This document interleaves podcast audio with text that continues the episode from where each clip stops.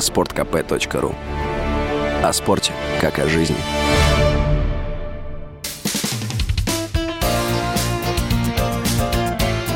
Говорит полковник. Нет вопроса, на который не знает ответа Виктор Баранец. Президент Украины Зеленский, конечно, сделал супер откровенное признание о ходе боев под Песками. Он сказал яркие слова «там просто ад».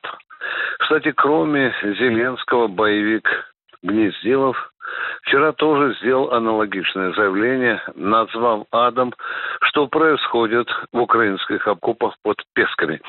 Он, в частности, сказал, что русские бьют так, что только что попавшее в окопы отделение из 15 человек после первого удара осталось лишь с одним бойцом.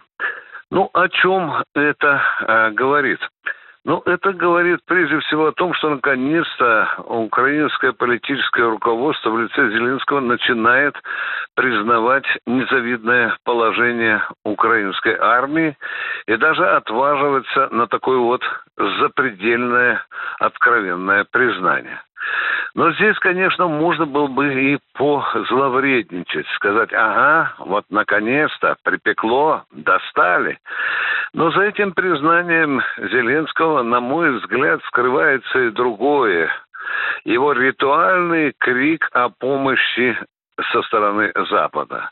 Когда Зеленский рыдает и плачет о плохом положении его армии, это уже считайте, что в э, дву, двухкарманное, скажу, двухслойное, двухэтажное такое заявление его надо читать, это еще один призыв к тому, чтобы Запад давал побольше артиллерии.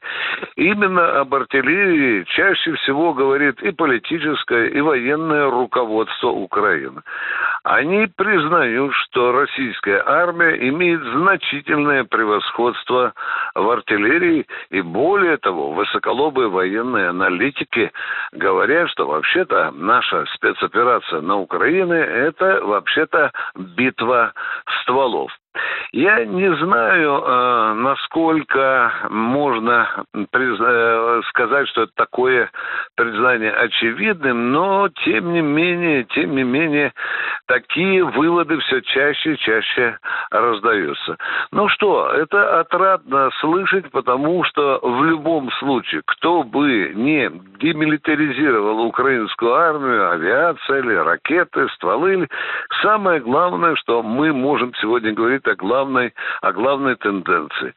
Наша артиллерия успешно выполняет основную задачу специальной военной операции – демилитаризация украинской армии. Виктор Баранец, радио «Комсомольская правда», Москва. Говорит полковник.